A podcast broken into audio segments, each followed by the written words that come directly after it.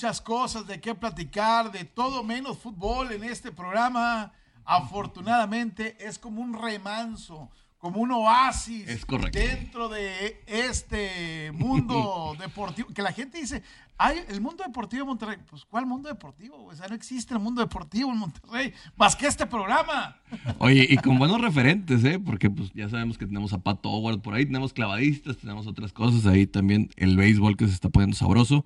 Y te saludo, Iván, porque pues me imagino que has de estar un poco sorprendido después de tu análisis del primer juego entre los Atlanta y los Venados. ¿Qué tal, Enrique Roll? ¿Qué tal, gente del Wall Street Journal? Pues sí, un poquito sorprendido. Un poquito sorprendido.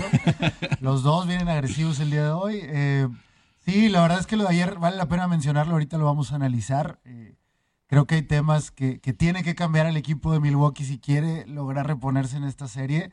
Pero lo, lo platicábamos fuera del aire. Lo mejor de esto son los juegos emocionantes. Ya llevamos una rachita de juegos siempre cerrados, último segundo. Y eso es bueno para la liga y para el básquetbol. E, e, eso es lo mejor que le puede pasar al básquetbol porque son equipos de poca monta, vamos a decirlo de esa manera, de poco impacto mediático.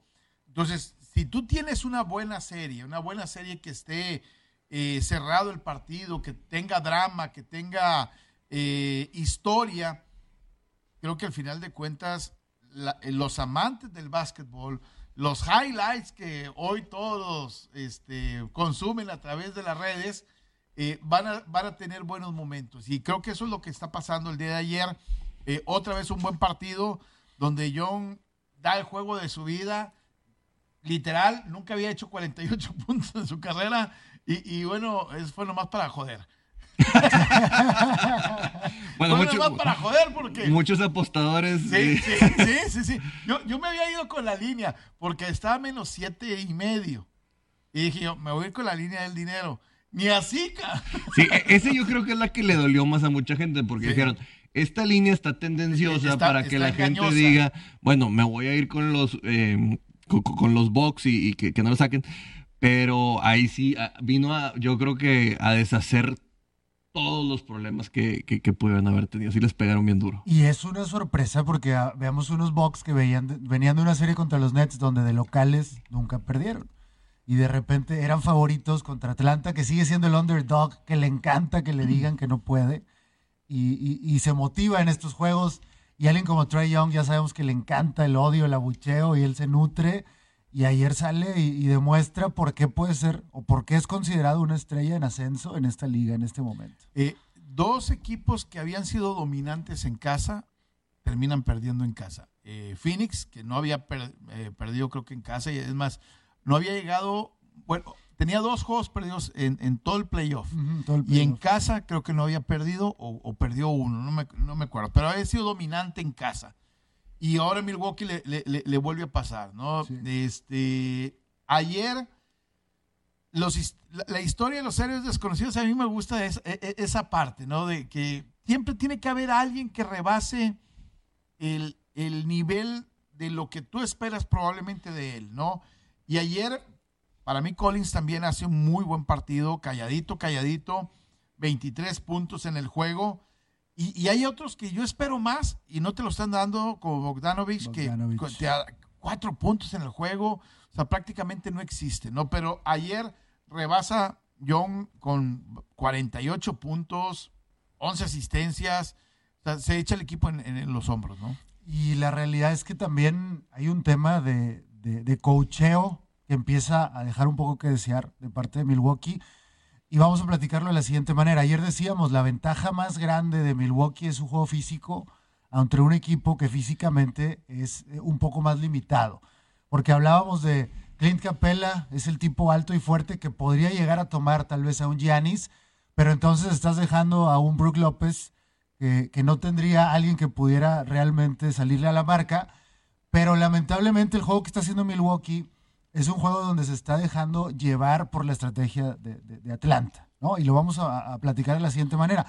Eh, tú nunca ves a un Gianni saliendo de una o dos pantallas para buscar la bola.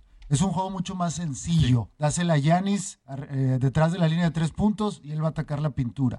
Entonces de repente Atlanta está haciendo estos cambios donde logran poner a los jugadores justamente donde quieren hacerlo. Otro caso de los más interesantes es el caso de PJ Tucker.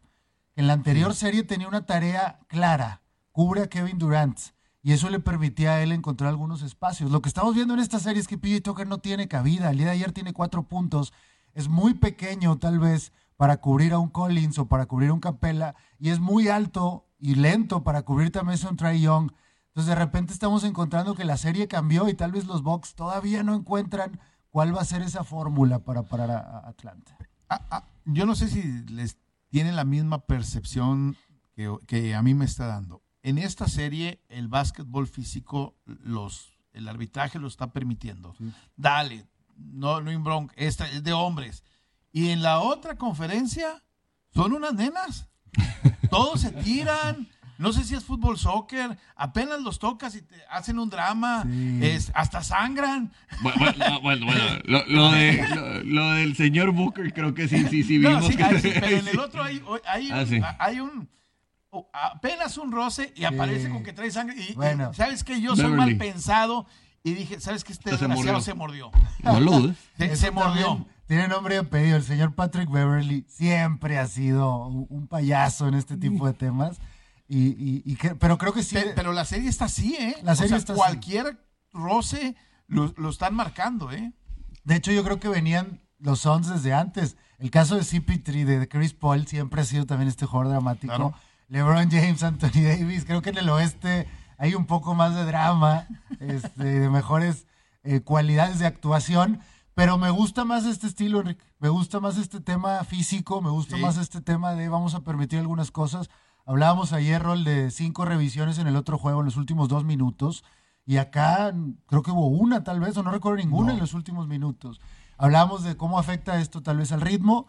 Y el día de ayer se siente un juego con mucho más ritmo, que cierra muy bien.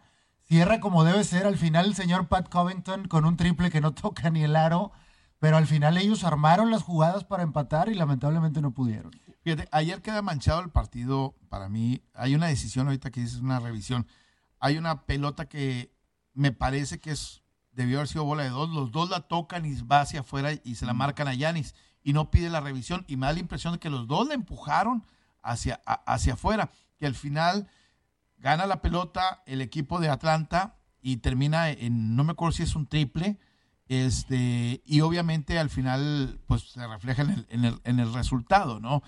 ayer Holiday hace 33 puntos. Holiday regresa. Eh, y, dice 33 de él y 34 de Yanis.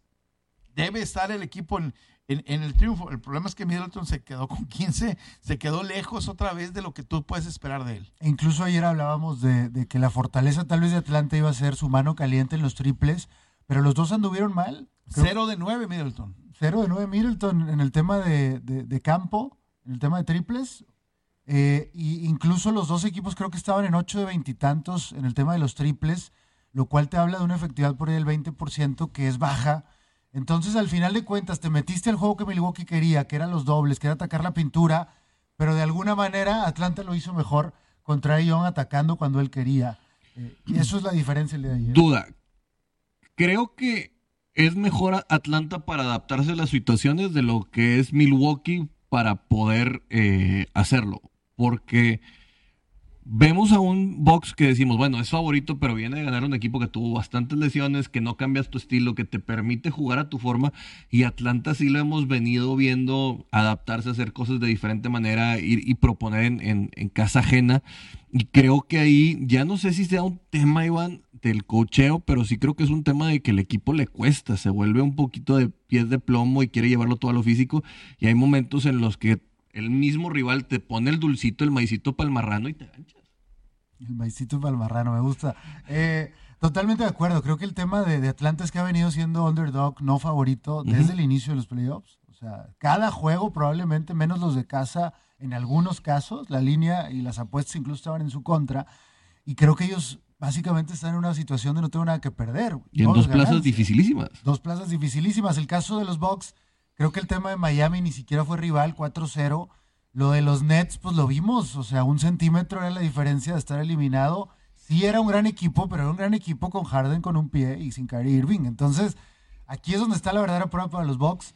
Eh, creo que el segundo juego debe ser para Milwaukee porque ya por lo menos aprendiste. Creo que el tema del cocheo tiene que entender.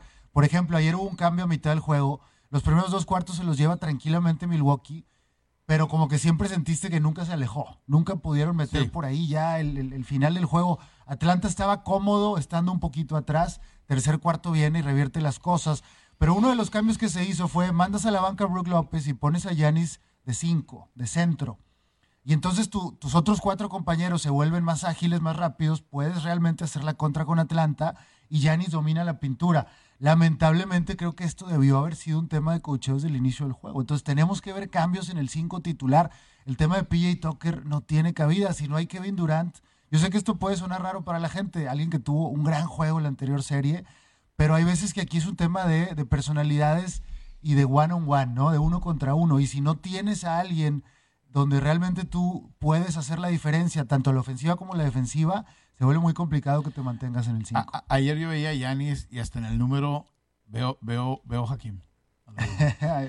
Lo veo. Juego de pies. E, e, exacto, pero además veo algo que, que, no entiendo a veces en Milwaukee. No tiene, ahorita que hablaban del estilo, pareciera que no tiene un, plan B.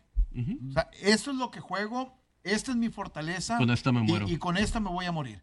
O sea, no existe un plan B para ellos. Eh, y es fuerza, empujo, em, peleo, eh, pero de repente no existe una alternativa. Eh, bueno, vamos a correr la duela, eh, vamos a tener una transición más, más rápida o, vamos a, a cambiarle el ritmo, vamos a ir más lentos. O sea, no, es siempre el mismo, el mismo ritmo, el mismo ritmo, el mismo estilo, la misma forma.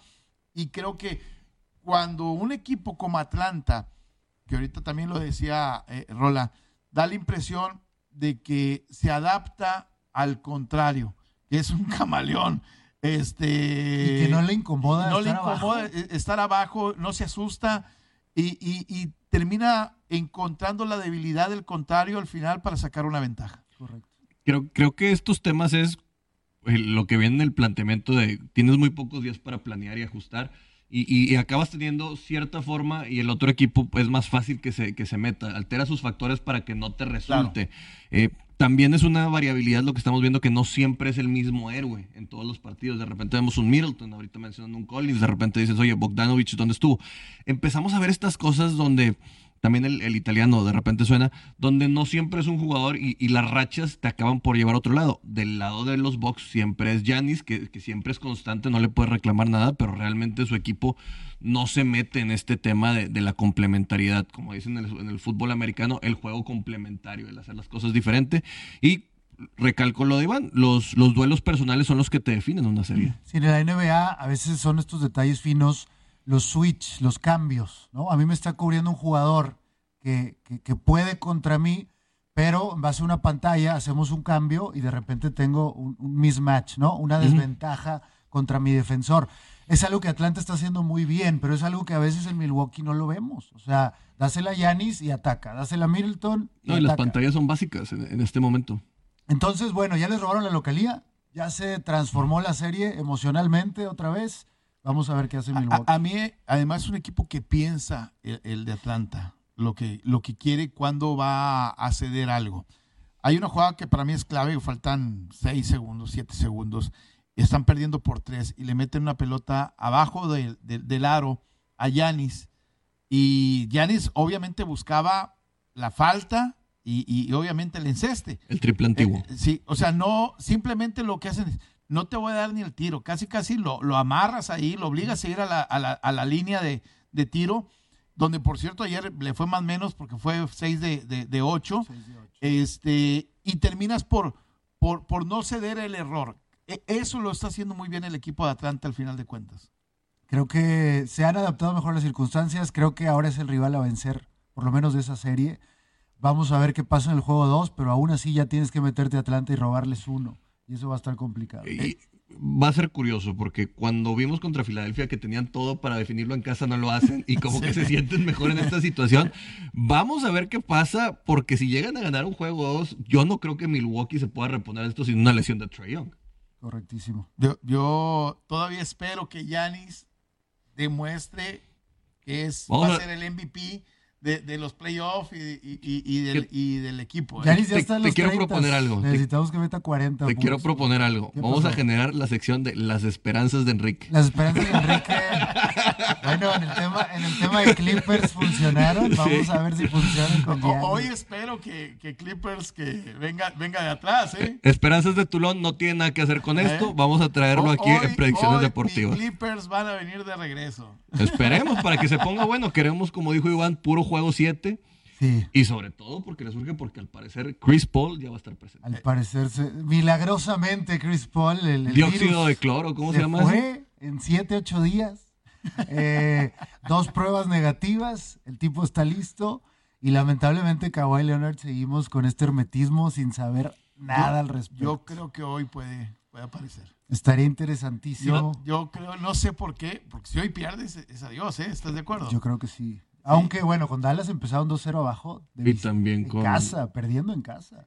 Y también con Utah, ¿no? Sí, pero. o sea, todas las series han empezado 2-0 abajo. No, pero con Dallas, sus dos primeros juegos eran en casa. Eran en casa perdieron, los dos. O sea, fueron a visita a robarse dos. Entonces ya también saben los clientes. Y la nariz de, de, de, Kevin Booker. De Kevin Booker. Eh, pero bueno, deja decir algo importante. La Copa América nos ofrece un partidazo. Chile frente a Paraguay. Los andinos que ya están calificados a los cuartos de final buscan una mejor posición ante los guaraníes que necesitan el triunfo sí o sí. Regístrate en caliente.mx recibe 400 pesos de regalo para tu primera apuesta. El favorito para este partido es Chile.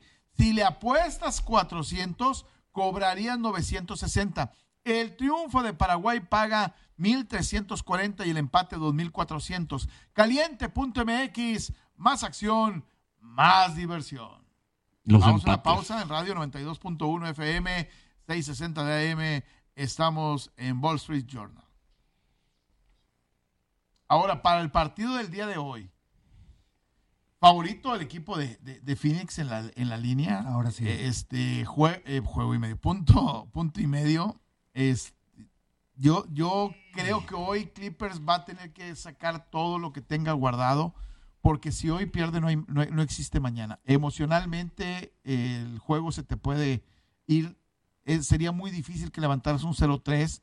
Entonces hoy eh, no existe mañana para el equipo de los Clippers. No existe mañana, pero pues bueno, lamentablemente tampoco existe Kawhi, es tu superestrella. Entonces si Kawhi Leonard no está, que a las 2.30 es cuando dan el, aviso oficial de la liga, yo pensaría que es muy complicado para los Clippers eh, enfrentarse a estos Suns, que si bien el juego pasado, los últimos dos juegos estuvo muy reñido y realmente el juego 2, Enrique no estuviste para platicarlo, pero pudo haberse ido del lado de los Clippers. Debió haberse ido al lado Debieron haberse robado. Ese era el juego clave para poder realmente aguantar.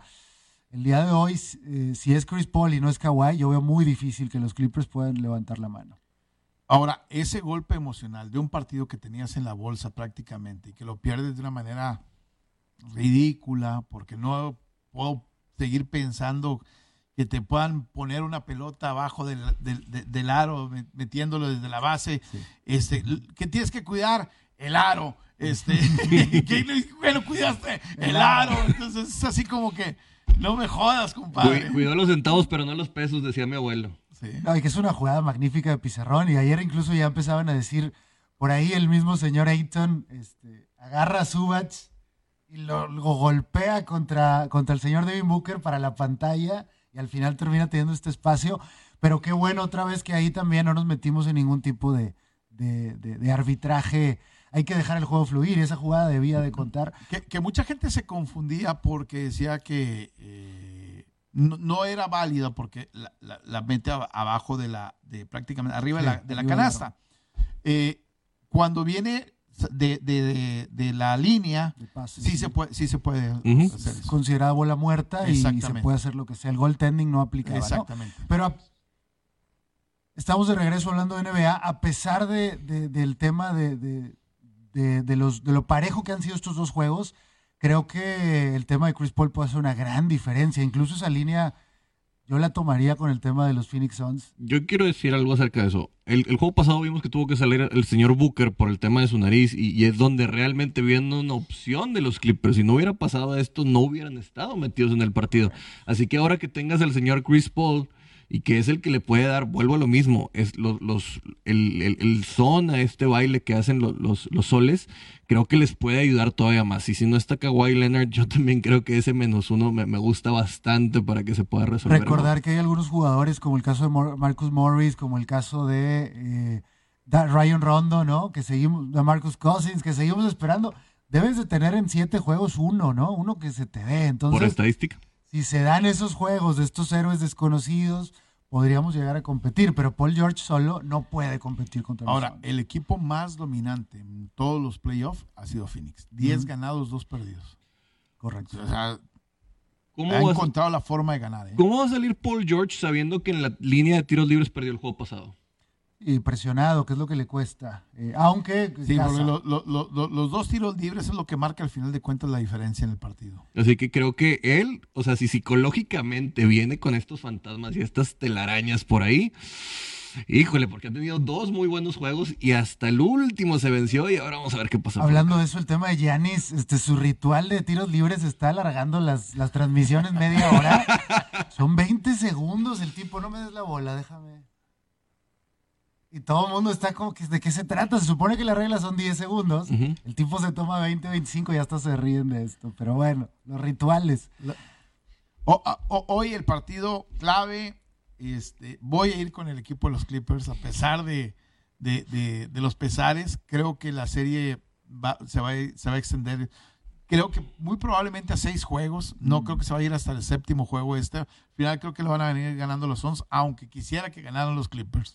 Yo también quisiera que se largara un poquito más el día de hoy. Ojalá sea la noche de los Clippers, pero creo que si nos vamos a estadística, los soles han sido 10-2, o sea, en playoff. O sea, el día de hoy, el favorito para ser campeón de la NBA, creo que es Phoenix, sí. después de lo que vimos ayer de los Bucks. Si los Bucks hubieran tenido una actuación más dominante, yo podría pensar que Milwaukee podría ser. Pero el día de hoy, y esto yo creo que nadie lo decía desde hace 30 años, el día de hoy el favorito para ser campeón son los Suns de Phoenix. Impresionante. Año atípico, campeón. Value. bien. Vámonos al, béisbol. El día, el día de ayer, béisbol de grandes ligas. Eh, tema de Urquidi. Poca gente le estamos poniendo atención a lo que está haciendo con el equipo de los Astros. El día de ayer gana el equipo de los Astros un partido tranquilamente. Lo ganan 13 a 0, si no mal recuerdo. Pero el mérito es de Urquidi que lanza durante siete entradas, tres hits nada más. Si bien es cierto, le dan tranquilidad muy pronto en el, en el partido, porque en la primera entrada hacen tres carreras los Astros, en la segunda hacen otra más, son cuatro, y luego hacen dos más en la cuarta, ya son seis carreras de ventaja, eh, hace una más en la sexta, eh, se va a 7-0 y termina, eh, hacen cuatro más en la séptima y, ya el partido está completamente resuelto y Urquidi sale del juego, se pone seis ganados, tres perdidos en, en la temporada, cumpliendo una gran actuación el día de ayer. Sí, mucha gente va a decir que son los, eh, Orioles de Baltimore. Que, era un poquito lo que decíamos de, lo de, Julio. de, Julio, ¿no? Pero los juegos hay que lanzarlos, Enrique. Y ahorita hay una situación muy difícil para los pitchers donde inclusive los están revisando como criminales, donde te quitan el ritmo, donde hay muchos managers que son con colmillo largo y retorcido que están jugando en contra del juego. Y pues como quiera hay que lanzarlos, hay que hacerlo. Y no, hay rival pequeño en, las ligas mayores por tantos juegos, pues la estadística a veces juega en tu contra, sobre todo cuando llevas una racha positiva. Urquía haciendo las cosas bastante, bastante bien creo que los reflectores, que no los tenga tanto en su momento como lo hizo con Julio Urias en, la temporada pasada, les ayuda para consagrarse, consolidarse y con un equipo que lleva un momentum impresionante, que ahorita es eh, en los playoffs. ¿Eh? En, los, en, los, playoffs es la rifa del Tigre, si estuviéramos hablando ahorita de los, de los, eh, de los Astros que es un equipo que tiene mucha hambre, inclusive se les fue uno de sus líderes, es, que es George Springer, y como quieran han estado saliendo las cosas, José Correa buscando un nuevo contrato, y bueno, y la, ¿cómo decir?, la reivindicación de José Altuve en este tema de todo lo que conlleva, que tiene una base muy sólida, creo que es uno de los cuadros más buenos que hay en, la, MLB con, con el señor Bregman, Altuve y Correa y en la primera que también con la Piña Gurriel. Diez ganados de forma consecutiva del equipo de los Astros, ¿eh? O sea, no es cualquier cosa lo que ha hecho. Eh, hoy se enfrentan a los, a los Tigres de Detroit, eh, pero 10 ganados de forma consecutiva y empiezan a poner tierra de, por medio. ¿eh? Me gusta más la prueba de los Tigres porque el tema de los Orioles son la peor racha. Claro. Uno, un ganado, nueve perdidos sus últimos 10. Creo que el tema de, de los Tigres con un 6-4 en los últimos 10 sigue siendo un equipo que no sería el parámetro más importante, pero creo que va a darnos un poquito más de realidad.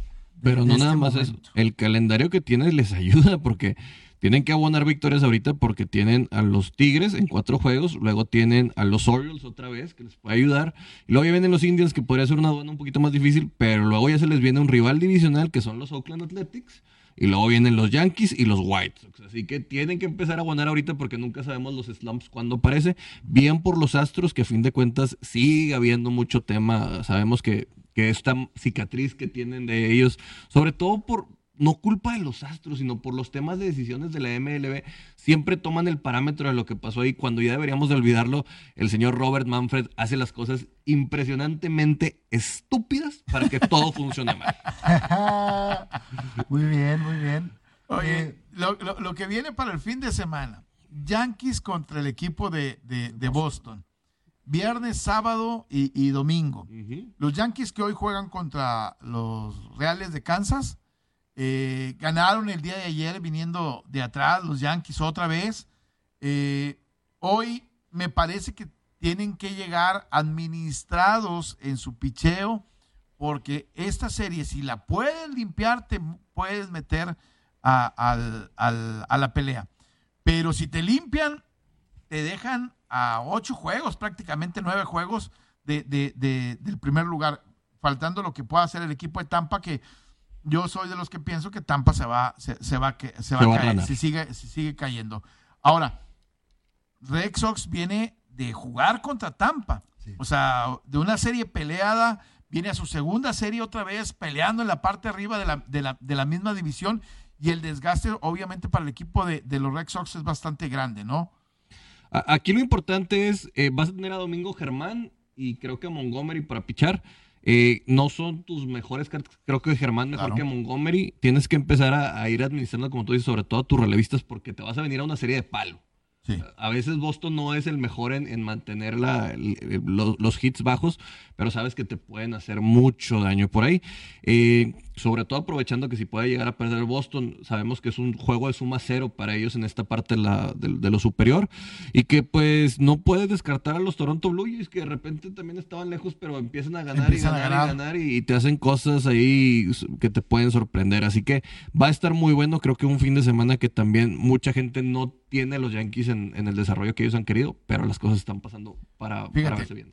Si Boston pierde hoy, habrá perdido cuatro de los habrá perdido seis de los últimos diez. Pero si Boston gana el día de hoy, termina en, ese 5-5. Hasta el momento tiene 5-5 el equipo de, de, Boston en los últimos 10 partidos. Y lo de Tampa, tres de los últimos 10 partidos ha ganado el equipo de Tampa. O sea, ahí es donde ha perdido el control de la, de la división prácticamente. Yankees ha ganado seis de los últimos 10 ha podido recortar eh, realmente poco. A, Tampa sí le ha recortado, pero al, equipo de Boston no le ha podido recortar. Ahora va a ser un enfrentamiento directo. Ahí es donde tiene la, gran oportunidad el equipo de los Yankees de tratar de irse al liderato de la división. No, no lo va a lograr todavía, pero te, te puedes acercar. No quiero dejar de mencionar el día de ayer el karma, el señor Joe Girardi le da la voltereta con cuadrangular de Josh Bell en un gran juego, realmente a batazos. Eh, y al final el señor Girardi eh, terminan por dar la vuelta en 13 a 10 en este juego. E-, ese es un tema que yo quería tocar contigo, Enrique, porque creo que la MLB le está dando coba a viejos lobos de mar con el colmillo largo y retorcido que hacen surco.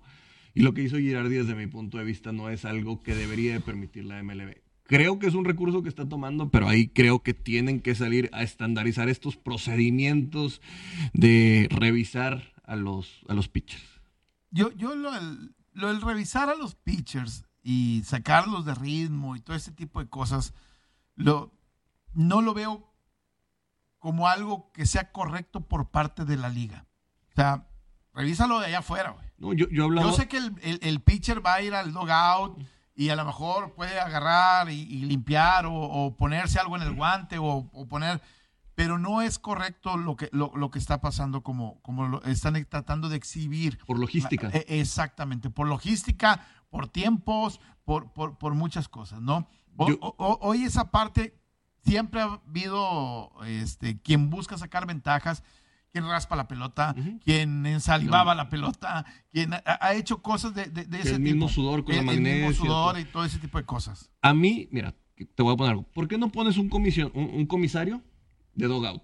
Por lo menos para que esté ahí que les dé más miedo. Eso lo puedes hacer fácilmente. Un comisario de dogout para, que, esté, eh, para que esté revisando. Lo segundo es, tienes una tecnología que puedes tener tantos ángulos sobre el pitcher para que lo estén revisando, así como que lo puedan estar, o sea, escrutinando todo esto para ver tomas en, sus gorras, en todo. No lo tienes que hacer en físico porque inclusive es, es, es, imagínate el día que vayamos con un no-hitter, un juego perfecto y en la octava se, les ocurra revisarlo y luego en el hit. O sea, vamos a caer en una situación y donde muchos de la gente que es tradicionalista del béisbol dice, ¿Cuánto no le has quitado al béisbol? No por lo de los esteroides y por lo de los robos de señales y todo. Dice, pero cada vez atacas más al béisbol, cada vez lo más lo, acuchillas y lo acuchillas. Y en un tema de que dicen, las nuevas generaciones quieren juegos más rápidos y haces estas tonterías, yo no entiendo dónde está la lógica. No, de, de por sí, ¿no? Ves un partido de los Dodgers y tú vives en el, en el este. Yo me desvelé, por eso llegué tarde, no disculpa. una de la mañana. A la una de la mañana. Estábamos eh, terminando. Este, y luego terminas haciendo corajes. Ah, terminas haciendo corajes. Entonces, este, yo creo que al béisbol le, hace un flaco favor esto, ¿no? O sea, yo lamentablemente creo que esa parte tendrá que encontrar un sentido común para tratar de solucionar un problema que a lo mejor sí se está viviendo, ¿no? El problema es que el sentido común es el menos común de los sentidos, Enrique. O sea, te lo juro. O sea, a veces mucha gente ve la solución y, lo primero que hacen es irse para el otro lado.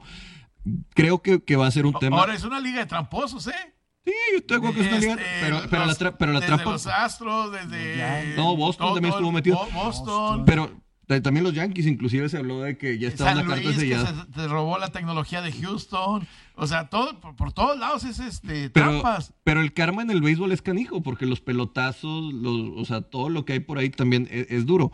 A lo que voy yo es, si tú estás desconfiando de los pitchers, creo que el castigo es el que tiene que ser excepcional, no el procedimiento inquisitivo. Ahí es donde yo encuentro que es donde le hacen la madre al juego, literalmente. O sea, dale, dale el beneficio de la duda y si la regaste, ahora sí te voy a castigar fuertemente. No le pongas 10, ponle 20 partidos si quieres. Pero si no, déjalo jugar. Porque los afectados somos el espectáculo y los aficionados. Sí, ayer, por cierto, uno de los juegos que a mí me llamaba la atención, porque quería verlo, era Otani. Y Otani lanza seis entradas, recibe seis hits, solamente una carrera. Y el partido, él, él está en 2.58 de carreras limpias, Otani. El partido termina 9 a 3 en tres entradas. cuando ves un 9 a 3 dices, ah, me maraquearon Otani o, qué pasó. No, en 13 entradas el partido, o sea, quiere decir que les hicieron seis carreras en la, en la, en, la última entrada. En la, en la, en la, 13, 7. Sí. Entonces, es, está, es, juego de locos, ¿no? Pero lo de Otani me sigue pareciendo algo eh, extraordinario lo que está haciendo, este, pichando y obviamente bateando, ¿no? Sí, bueno, es, es una cosa que no, no, hemos visto. Vamos a ver cuánto dura, porque yo sí creo que, que, tiene que venir un slump un poquito, porque este mes ha sido increíble para este genio japonés, que yo creo que, ¿te acuerdas el apodo de Godzilla que le habían puesto ahí a, ¿a quién era Ichiro Suzuki? Ah, no, al de los Yankees. sí. Bueno, creo que ahí tenemos un nuevo Godzilla 2.0 porque ahora sí, este está conmocionando la liga. Vamos a ver. Hideki Matsui. A Matsui. Sí, a Matsui. Pero quiero verlo después del, como digo yo, después del home run derby porque creo que muchas mecánicas se echan a perder en, ese concurso. bueno, eh, ahí está la parte del béisbol. Este, ¿Trae lista negra? Traemos eh, producción, tenemos por ahí la sección de lo bueno y lo malo de la última semana este, el señor Rolando ha tirado algunos hates. Roll, dime qué harías con este grupo. Te vas a cenar con ellos, negra de Rolando. Ay, mira, en, esa, en esa lista negra, pues yo creo que me da ácido úrico después de cenar. Llegan a tu casa, dicen que hay de cenar, hermano. Toto, vuelve a abrir tu refri. Este, el señor Joe Girardi se sienta ahí en tu sala. ¿Qué, qué harías con este grupito? Les doy el pollo mal cocido. Va crudo. no, no, no. Eh, mira, creo que por el tema de Toto Wolf, eh, el karma es canijo y, la exhibición que está teniendo al lado de, de Valtteri Bottas, lo que pasó en este gran premio, ya no se puede minimizar. Eh, Hamilton, pues buscando las formas de ganar y, otra vez le vuelven a ganar la estrategia. Joe Girardi, creo que por parte de la liga va a venir una, no una sanción abierta, pero sí le van a echar una llamadita y le van a decir, oye, compadre, no puedes seguir haciendo ese tipo de cosas. Entiendo que quieras ganar, pero no va en pro de lo deportivo. ¿Y quién era el otro que me puso? Comisionado. Ah, Robert Manfred lo tengo olvidado desde hace un chorro, no te preocupes. Robert Manfred más ni hubiera pasado a la casa. Vamos ahora a ver lo bueno, lo bueno de la semana, claro que Los amigos de Iván. El señor DeAndre Ayton por su eh, canasta ganadora, el juego 2 de la final de conferencia del oeste de la NBA. El señor Carl Nassim por, por, por, su valentía y por este estandarte que ha tomado. Eres un villamelón del marketing. el campeón, señores, el campeón Julio César Chávez, ahí muy joven, porque bueno, pues él tuvo un buen fin de semana y él dice que ya eh, no eh, quiere eh, estar. Él sí, como, como papá no. Él, ah, como papá no. De hecho, ya dice que mejor se retire. Mejor mándale un saludo a nuestros amigos de, de Facebook que te estás que pide Gaby Martínez que la saludemos, Lupe Martínez que lo saludemos, Edgar Alejandro López Álvarez que lo saludemos, Mauricio Guerra. Muy bien, muy bien. Eh, todos están pidiendo saludos por ahí. Y quiero empezar a hablar ya de. Oye, nomás ahorita que veía lo de, Julio, lo de Julio César Chávez. Julio César Chávez uno dice que peleó deshidratado, que estaba a punto de morirse, que le diéramos valor probablemente a lo que estaba haciendo. Julio César Chávez eh, Jr. Eh, o sea, ¿sabes cuánta gente va a trabajar cruda y hace su trabajo bien? O sea, eh, por, mucho menos de lo, sí, por, mucho, menos de lo que tú estás haciendo. No puedes dejar de humillarte ni un segundo, Julio César, por favor. detente. Sí, siempre sale a decir esto, pues vete a, pelear a pesos pesados si, si quieres estar completito y todo, pero pues ya creo que su carrera ya. Ya hasta a mí me hiciste enojar y eso que a mí me gusta el espectáculo, pero este tema ya fue demasiado. La producción nos pide un corte, vamos rápidamente entonces al corte. Vamos, 92.1 FM, 660 AM, estamos en ABC Deportes, Wall Street Journal. Sí, es, esto las declaraciones de Julio ya es este... No, yo, yo creo que ya el papá le tiene que decir, a ver, hijito, cuando abres la boca creo que te va peor en, vez de en favor. Ya, ya hasta Julio César se peleó con un comediante por andarle diciendo cosas de su hijo cuando andaba en tacones y todo. Ya dejen descansar al César. Déjenlo estar tranquilo, nomás lo queremos ver en las peleas, queremos ver sus series, pero ya no lo queremos, ya no se suba al ring, don Julio César, se lo digo en serio, creo que hablábamos Enrique y yo de que ya es momento de que póngase a promover jóvenes, que los vea con talento, a, papache los póngase ahí donde tiene que estar. Usted tiene que estar cuando se suba al ring del otro lado de las cuerdas, no adentro, haciendo este tipo de eh, cosas. Exactamente. Tema un poquito de NFL. Vale. ¿Va? Porque, ayer este, empiezan a correr rumores bastante fuertes de negociación de Aaron Rodgers. ¿Sí? Y a mí me parece que las dos negociaciones en lo que pudiera ganar el equipo de Green Bay, yo, si fuera Green Bay las agarro así inmediatamente corriendo, ¿sí? Eh, dicen que San Francisco le está ofreciendo a Trey Lance, además, dos segundas rondas, una de 2022 y una de 2023. ¿Sí? A mí me parece caro el, el, pago, sobre todo porque te moviste para conseguir a Trey Lance. No, ilógico, ilógico, ilógico. Este, y la otra es que Cleveland ofrecería a Baker Mayfield y dos segundas rondas también. Si Cleveland, mucha gente dice, si, si Cleveland hace ese movimiento, Cleveland en este momento se convierte en el pez gordo de, la conferencia este, americana. Y estaría eh, como gran favorito para poder probablemente ser, ser campeón. Este, yo sigo pensando que Baker va en crecimiento. Yo no lo cambiaría, Baker Mayfield. Eh, creo que el desarrollo que él ha ido teniendo como mariscal de campo va bien en Cleveland. Creo que se están juntando el hambre y la necesidad ahí entre ellos dos. Y al final Aaron Rodgers va a venir a destruir un vestidor donde te hace encontrar con Odell Beckham, que si no le tiras la pelota te, va a mentar la madre, este, te va a en una situación ahí media, media complicada, donde tienes dos grandes corredores y él quiere tirar la pelota y ser el niño de la película. Y, y hay demasiados egos en el entorno de Cleveland que creo que no sería para mí una solución. Voy a hablar desde el punto de vista de San Francisco porque creo que ahí sí tengo la, la, es el que me duele. la autoridad científica de, las redes sociales, pero se me hace muy difícil por todo lo que habló Kyle Shanahan. Si lo escuchara de Matt Mayoko, si lo escuchara a lo mejor de Adam Schefter, podría empezar a considerarlo, pero si de Grid Iron se me hace muy... La fuente se me hace muy compleja.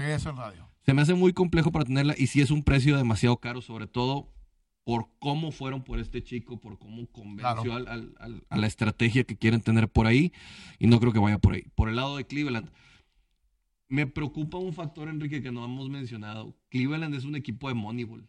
Mucha gente no lo sabe, pero es un equipo de Moneyball. Es el, gerente general fue el que inventó el Moneyball en, en Oakland. Este chico, así que... El de la película, el gordito de la película, ese es.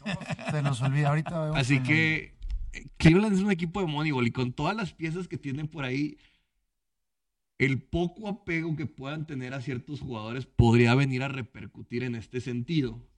Y creo que Aaron Rodgers llegando ahí, creo que si yo fuera Aaron Rodgers, pujaría por ir a Cleveland, sobre todo por el caso, y no vería tan mal el que en Green Bay llegara alguien como Baker Mayfield, que sí ha, sí ha venido con sus bonos al, al alza, que hace dos temporadas sí le pesó mucho, o sea, batalló bastante, pero la temporada pasada sí lo vi mucho más sólido.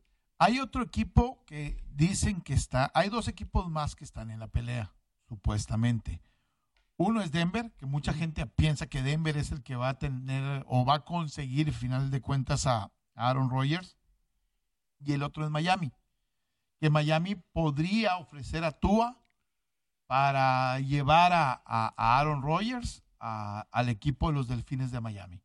Eh, lo de Tua yo sigo pensando que es un mariscal de campo que perdió su confianza después de la lesión en el, en el colegial en, Alabama. Yo, no, yo, no he visto al mismo jugador después de, y probablemente Miami se está dando cuenta de, esto, aunque la temporada pasada él no tuvo pretemporada y le costó probablemente el no tener pretemporada en el ritmo, en el aprender el sistema, en la desconfianza que pudo haberse generado en él ahora ya tendría un año más, ya tendría pretemporada, tendría, podría ser el, el, vaya, el surgimiento de Tua como la estrella que mucha gente piensa que, puede ser, que mucha gente considera que puede ser el nuevo Russell Wilson dentro de la, dentro de la NFL.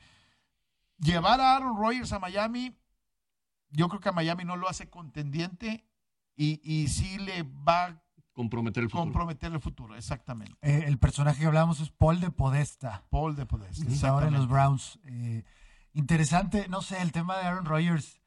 No todos son, no todos son Tom Brady. Eh, no todos pueden hacer este cambio en la última etapa de tu carrera y aspirar a ser ganador, sobre todo con ciertas actitudes que de repente incluso ya hasta ponen en peligro vestidores. Entonces, yo ya empiezo a pensar que el que se lleve este trade puede llevarse más problemas que beneficios. Yo, yo veo, obviamente, todo el mundo está buscando lo que hizo Peyton Manning y lo que hizo Tom Brady. Un jugador en, en el ocaso de la carrera, que incluso se convierta en un imán para que vayan más jugadores, a, esa, a esa franquicia. Pero las éticas de trabajo de Brady y de Manning son completamente diferentes a lo que tiene Aaron Rodgers, eh, sobre todo en, cuanto a la lengua, ¿no? La, la, boca suelta de parte de, Aaron Rodgers, creo que termina siendo para mí un problema. Sí, sí es un tema donde se vuelve, no sé qué tan un Yodex, el de esas cebolitas, pero veo, veo... Ah, hace mucho que no escuchaba. Palabra domingue. Veo pero sí veo, por ejemplo, al, grupo de receptores del, de Green Bay muy cerrados alrededor de, Aaron Rodgers. Cerraron filas inclusive para no estar en los optativos. El tema es, me preocupa a mí, ¿quién pudiera tener la autoridad moral para poder lidiar con Aaron Rodgers? Creo que todavía en Miami no vemos un head coach lo suficientemente capaz de poderlo llevar. No sé si Stefanski en, en Cleveland pudiera manejarlo. El caso de, de Fangio en, en, Denver. Así que en muchos lados estarían tomando eh, coaches bastante verdes, diría yo, para poderlo manejar. No es como el caso de si viéramos un Mike Tomlin, si viéramos en el caso de un Andy Reid, si viéramos un caso de del mismo Bill Belichick. Así que creo que por ahí sí también puede llegar a ser un tema de quién lo está tomando y cómo es tu estructura para, para poder contenerlo. Porque a veces creo que no es el tema de, de, manejarlo, sino cómo contenerlo y cómo evitar todas estas situaciones extracancha que vienen alrededor de Aaron Rodgers. Y, y, para mí el problema es cómo hipotecas tu franquicia. Si llevas a Aaron Rodgers para ganar, ya. Es, es, e, es, ahora, ¿no? Es, o sea, no tienes vuelta de hoja. Yo en esa parte creo que eh, hipotecas una franquicia por llevar a, Aaron Rodgers, ¿no? Este, Ahora también en el otro escenario, ¿qué pasa si todo se cae, Aaron Rodgers se queda? ¿Cuál es la imagen ante tus compañeros, ante tu head coach, presidente y, ante tus fans? Pues ya, pasó una, vez cuando él dice, escojan, déjenme eh, meter mano en el equipo como si fuera un gerente general. Ah, no me dejan opinar este, y no traen lo que yo busco, eh, entonces páguenme más dinero. Y él pidió un contrato jugando en contra prácticamente de, del equipo de Green Bay, ¿no? Creo que está bastante chiflado, al final de cuentas, ¿no? Eh, eh Enrique. La última hora sí, Rick eh, va a Indiana, a los Pacers. Oh, ok. Nuevo coach. 29 millones de dólares por los próximos cuatro años. ¿Sí? Bueno, sigue siendo un equipo de la... Aspirando a playoffs, pero tampoco Rick es, es, el técnico que los puede llevar al campeonato. Pero Enrique, entonces a Aaron Rodgers le ponemos tu sello registrado de overrated. ¿Ya podemos? Para, mí sí, ¿eh? Tómala. para, para mí, este es un jugador que juega para él, no juega para el equipo. Y a veces ese es un problema en, en los egos. Este, y habrá quien diga, bueno, cuando juegas para él, pues buscas el éxito y buscas ganar. No, pero hay momentos en que tú debes de tener claro que, por ejemplo, en el sistema que tu entrenador está tratando de manejar, y lo tienes que apoyar y él ha jugado en contra de sus, entrenadores en su momento. Bueno, Mick McCarthy sí también creo que en su momento no era tan bueno como creíamos, y, pero sí con el señor LeFleur sí, sí desde que llegó no, no ha funcionado bien. Pero en el caso de McCarthy, este, a lo mejor ya no fue bueno cuando... Al final. Eh, al final, la parte donde Aaron Rodgers quería ser el niño de la película y, y cuando se dejó coachar, a lo mejor las cosas fueron completamente fueron completamente diferentes. ¿eh? Sí, cuando a lo mejor no tenía tanta jerarquía para poder ser. exactamente, exactamente, ¿no? Va, va, a estar interesante, creo que varios equipos lo están considerando, sobre todo, digamos algo, me cansaba de repetirlo, la siguiente generación, la siguiente clase de corebacks del siguiente año no viene muy buena. Por ahí tienes algunos nombres como el de Rattler, pero no veo alguno que te pueda llamar mucho la atención. Y hay equipos que están desesperados por un coreback, así que a lo mejor se pueden, pues van a, como muchos dicen, pues tráeme la tóxica esa, pues a fin de cuentas. Tú sabes. Tú sabes en dónde te metes. Muy bien, así las cosas en NFL. No me quiero ir sin comentar el tema de la NHL el día de ayer. Tiempos extra los Islanders, 3 a 2. Las series han estado sumamente reñidas, pero el día de ayer hay una imagen del público abrazando al equipo después de este me encantan obviamente estos triunfos de, tiempo extra porque le dan un valor emocional mucho más grande. Y los Islanders ayer vienen de atrás, estaban a punto de quedar eliminados, eh, empatan en el tercer tiempo y después al inicio del tiempo extra logran llevarse la serie. Y se puso buenísimo el día de ayer el tema del público y, la conexión con el equipo. Eh, creo que los Islanders pueden llegar a levantar la mano por Nueva York Tal vez podrían llegar a ser 3-3 la serie. el único equipo que levanta la mano por son los Yankees.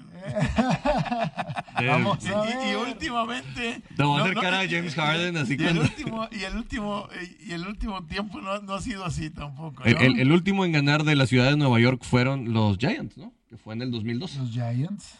2012, sí. El último equipo que ha ganado Nueva York. Un campeonato. Y estamos hablando de cuántos equipos de ligas profesionales. ¿10? por lo menos, tal vez ocho. Está los dos de fútbol. Los de Red Bulls y el, el, City. El City.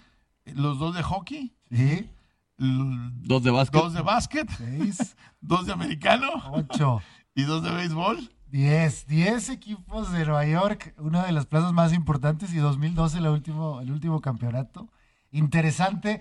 Y noticia también del día de ayer, Mundial de Warzone en los Sea Sports. ¿Eh? Es que yo ya me voy. ¿A quién le importa el ¿Qué, jalada es esa? 300 mil dólares en premios. Este, lamentablemente la representación mexicana se quedó lejísimos de poder competir, pero el día de ayer se lleva a cabo el Mundial va empezando, va desarrollándose, se va a poner interesante. Prefiero un mundial de Matatena, de Rayuela, de, de, Valero, de Trompo, de Yoyo, de Papalotes.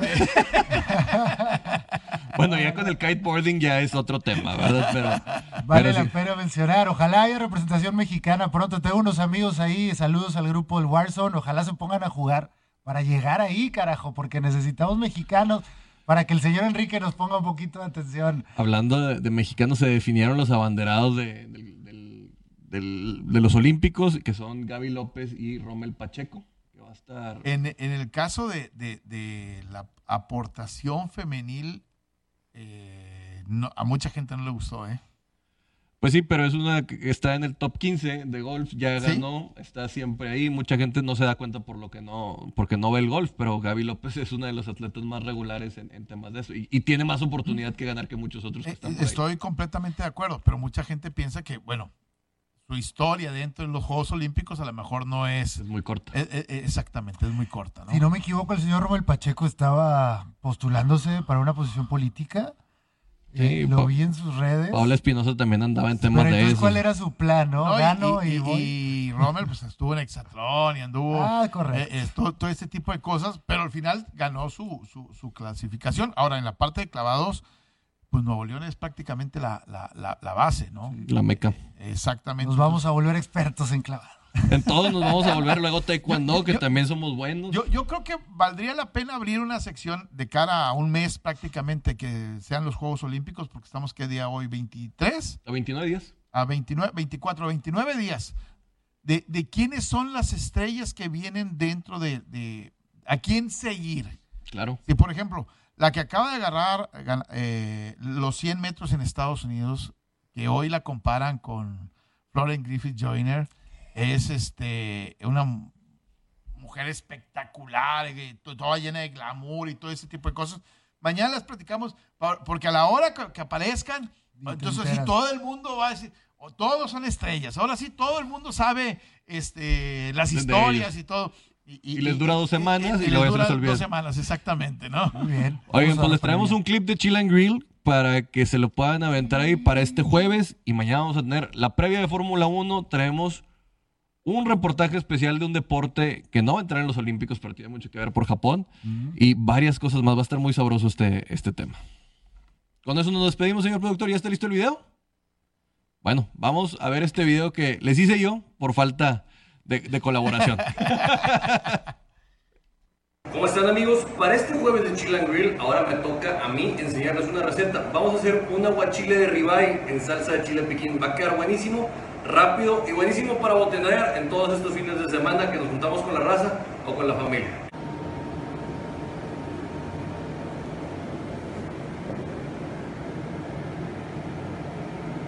Bueno amigos, aquí ya tenemos unos chiles piquines en nuestro molcajete y vamos a proceder a molerlos muy bien. Yo puse alrededor de 25 chiles piquines para poder empezar a hacer nuestra base picante del aguachile de ribeye. Ahorita vamos a verterle alrededor de unos 10 limones, así como estos chiquitos, a esto, para que se vaya hidratando. Digo, aunque esté fresco el chile como quiera, es necesario ponérselos. Y también vamos a agregar su onza de aceite de oliva, ya si lo quieren hacer aquí o en el recipiente de vidrio.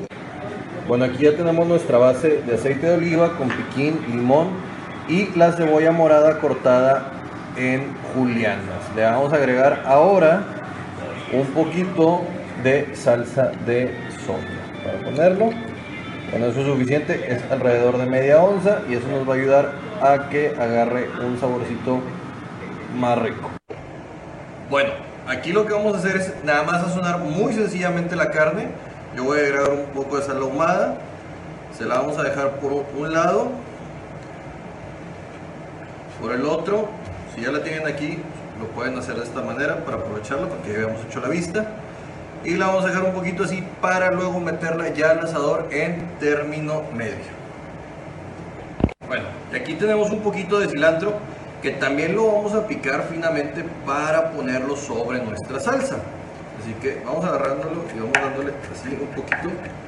Ahora vamos a poner ya el ribeye aquí sobre fuego alto. Lo vamos a dejar unos dos minutos por lado, dos minutos y medio que quede a término medio. Recuerden que nada más es caramelizar el exterior por cada lado para que luego el centro se cueza en nuestra salsa de aguachile. Este bebé ya lo sacamos del asador hacia término medio, ¿verdad? Lo ven bien caramelizadito y todo. Lo vamos a dejar reposar unos de 8 a 10 minutos y luego ya vamos a hacer las láminas. Bueno, Rosita, y esto que ustedes ven aquí ya es el ribeye. Lo cortamos en laminitas de 8 milímetros. Ya teníamos el cilantro y toda nuestra salsa preparada aquí. Le echamos tantito aguacatito y lo que ustedes ven aquí, encimita, le echamos un poquito de cebolla que viene ya frita y que le da un sabor crocante. Yo lo recomiendo comérselo con unos totopos. Además, pues que probar lo que hicimos para hoy. Vamos a tomar aquí un pedacito de ribeye. Lo ponemos en un totopito con su cebolla y todo, ya está reposado. El aguacate. Y miren, saludcita. Mm. Caliente.mx es la casa de apuestas oficial de la Liga BBVA MX. Presentó.